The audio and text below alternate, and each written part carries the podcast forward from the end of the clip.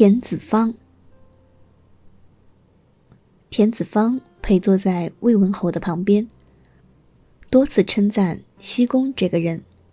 文侯说：“西宫是先生的老师吗？”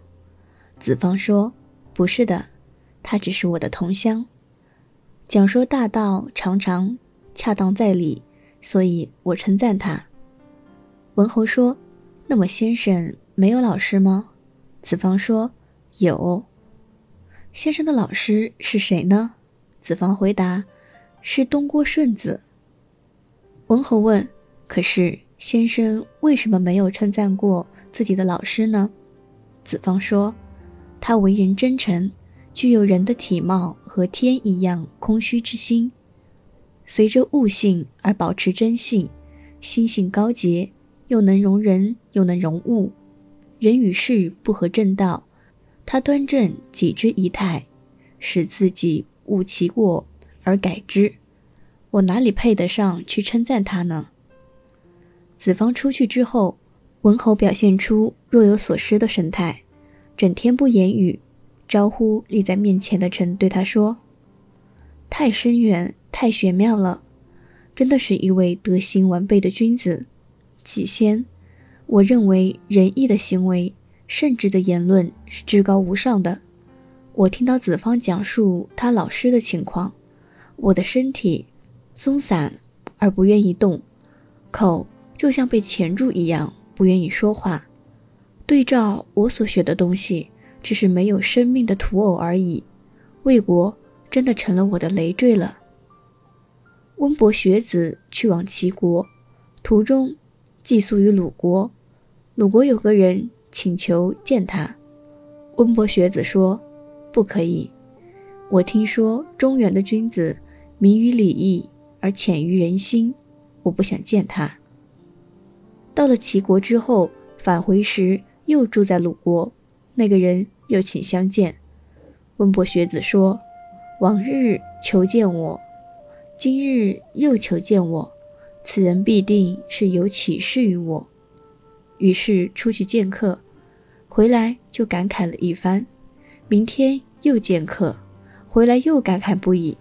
他的仆人问：“每天都见这个客人，必定是入而感慨，为什么呢？”他回答说：“我本来已经告诉过你，中原之人明知礼义而潜之于人心。刚刚见我的这个人，出入进退合乎礼仪。”动作举止蕴含龙虎般不可抵御之气势，他对我直言，就像规劝像儿子对待父亲那般恭顺；他对我的指导，又像是父亲对儿子一般严厉，所以我才感慨。孔子见到温伯学子，一句话也不说。子路问：“先生，想见温伯学子已经很久了，见了面却不说话。”为什么呢？孔子说：“像这样的人，用眼睛一看，而知道大道存之于身，也不必再用语言了。”颜渊问孔子说：“先生缓步，我也缓步；先生急走，我也急走；先生跑，我也跑；先生快速奔跑，脚掌好像离开了地面一般，而我只能瞪大眼睛在后面看着。”孔子说：“颜回，你说的是什么意思？”颜回说：“先生缓步，我也缓步，是说先生怎么讲，我也跟着怎么讲；先生急走，我也急走，是说先生辨析事力，我也跟着辨析事力；先生跑，我也跑，是说先生讲说大道，我也跟着讲说大道。”及至先生好像脚掌离开了地面般迅跑，而我瞪着大眼睛在后面看，是说先生不用言说而为人信服，不用私意亲近而周遍亲附，没有官爵利禄而人们聚集于前，却不知为什么要这样做，如此而已。孔子说：“哦，不可不明察呀，悲哀。”莫大于心死，而生死还在其次。太阳从东方出来，而没于西方，万物莫不顺从太阳的方向而动作。凡是有眼有脚的，必待日出而后有所作为。日出则操作，日入无事。日入无事，便可休息。万物亦是这样，待造化之往来而有生有死。我以禀受天赋之形体，就不会转化为他物，而等待着穷尽天年，随着外物而运动，日夜不停歇。而不知终极之处，和气自动的聚合成形体。知命的人也不能测度将来的命运。我只是天天与变化俱往，我终身与你在一起，这极好机会却当面错过，而不能使你了解这个道理，可不悲哀吗？你只是着眼于我显著的地方，而那些显著有形迹的东西。已经过去了，你还着意追寻，以为实有，这就如同在空虚的市场上寻求马一样不可得。我之所习，你要把它全部的遗忘；你之所习，我也要把它全部遗忘。虽然如此，你又何必担忧呢？虽然忘记了过去的我，我还有永存的、不被忘记的东西在呢。孔子去见老聃。老丹刚刚洗完头发，正在披散着头发晾干，木然而立，不像一个活人。孔子必于隐处等待。过了一会儿，人见，说：“是我眼花了，还是真的？刚才先生的身体独立不动，就像槁木，像遗弃万物、离开众人而独立自存的样子。”老丹说：“我在神游。”悟出生之混沌虚无之境。孔子说：“这是何意呢？”老丹回答：“心困惑于他而不能知，口对他开而不能合，不能言说。我尝试为你议论一下它的大概意思。地之极致为阴冷之气，天之极致为炎热之气。阴冷之气恨于天。”炎热之气本于地，两者相互交通，合合而生成万物。谁为这一切的纲纪而又不见它的形体？消亡又生息，盈满又空虚，一暗一明，日日改变，月月转化，每日有所作为而不见其功效。生有所萌发之处，死有所归往之地，始终相反，没有边际。而不知其穷尽，没有他，谁来做主宰呢？孔子说：“请问神游大道之情形？”老聃说：“能得神游于此，为至美至乐；能得至美而由于至乐，就叫做至人。”孔子说：“请问如何达于至美之乐之道？”老聃回答：“食草的兽类，不担忧更换沼泽地。”水生的虫类不担忧改换水，实行小的变化而失去基本的生活条件，喜怒哀乐之情就不会进入心里。至于天下是万物共同生息之所，得到共同的生息之气而能混同为一，则四肢百体将成为废物，而死生始终也将如昼夜之更迭，不能混乱。何况。得是祸福之所分际呀！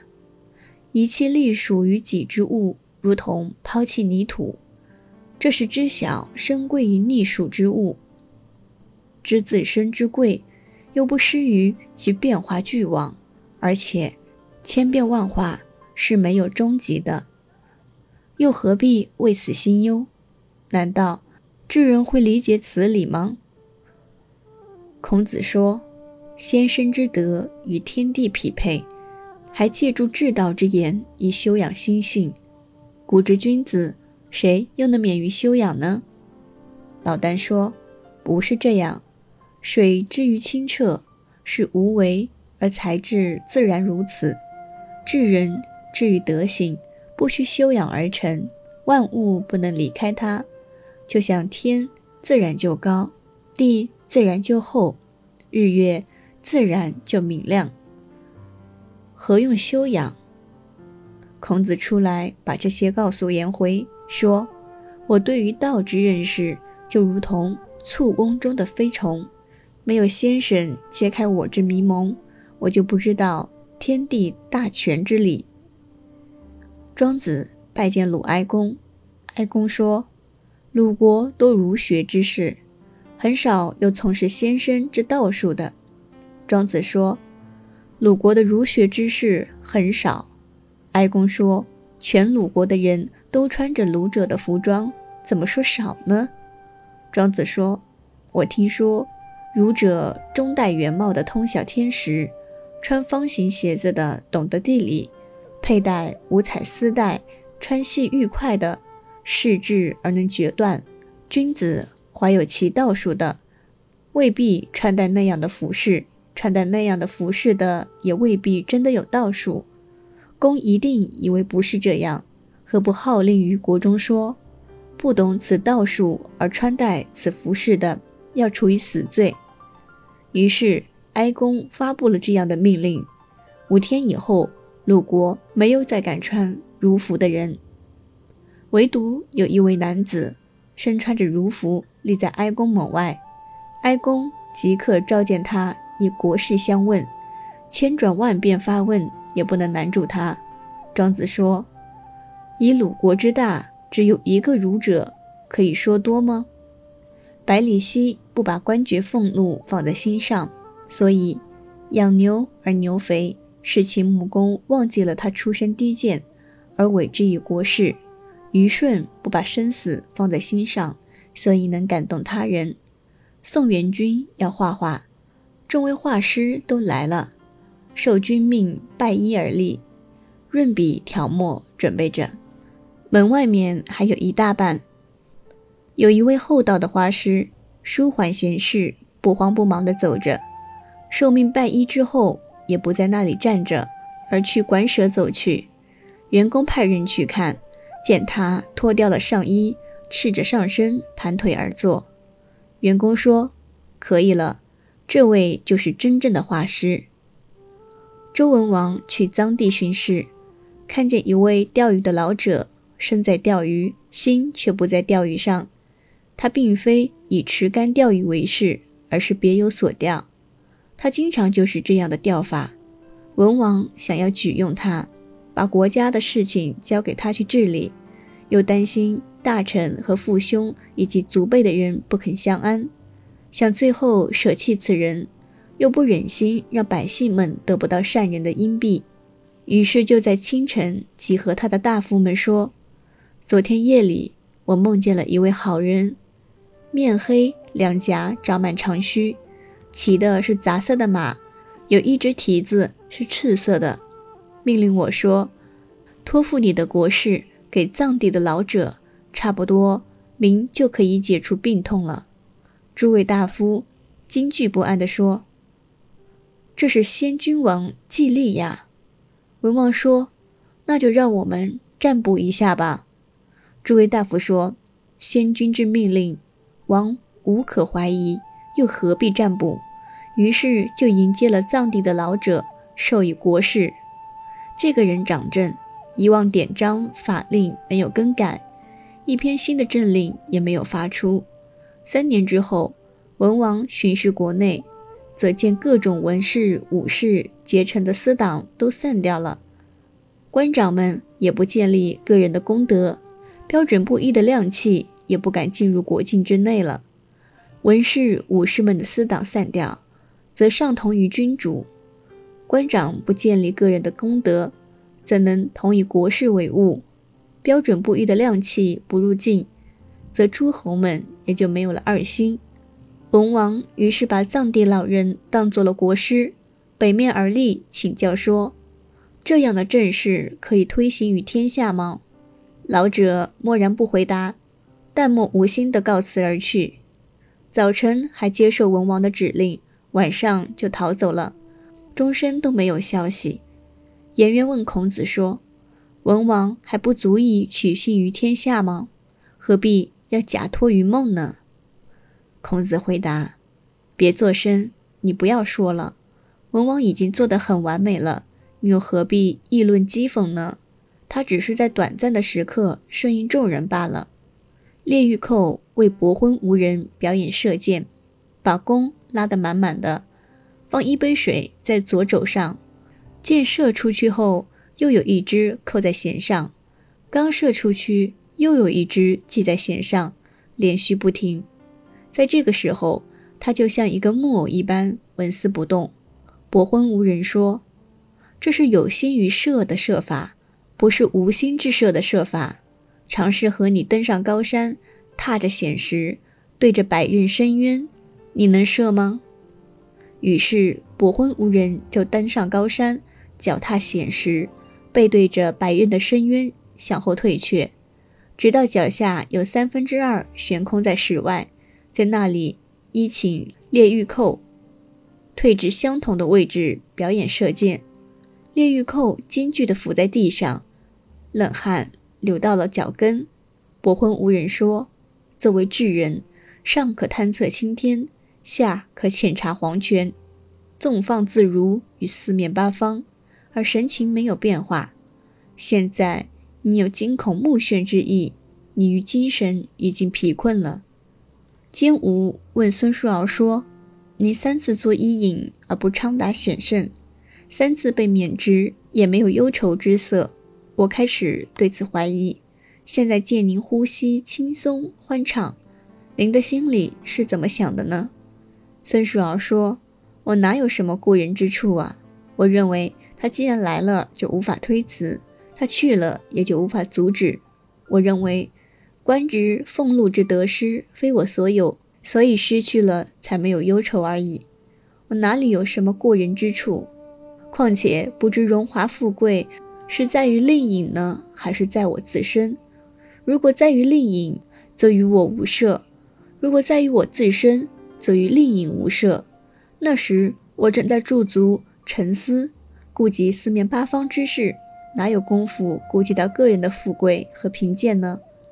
孔子听后说：“古时候的真人智者不能说服他，美色不能使之淫乱，强盗不能强制他，伏羲。”皇帝这样的帝王也不能宠落亲近他，死生也算得上大事了，也不能使自己有所改变，何况是官爵俸禄之得失。像这样的人，他的精神历经了大山而无障碍，入于深渊而不沾湿，处于贫贱之时不疲困，充满大地之间，尽数给予别人，而自己更富有。楚王和樊国之君共坐。过了一会，楚王左右之臣多次来讲，樊国已经灭亡了。樊国之君说：“樊国灭亡不足以丧失我的存在，而樊国之灭亡既不足以丧失我的存在，而楚国之存在也不足以存在为存。由此看来，则樊国未曾灭亡，而楚国也未曾存在。”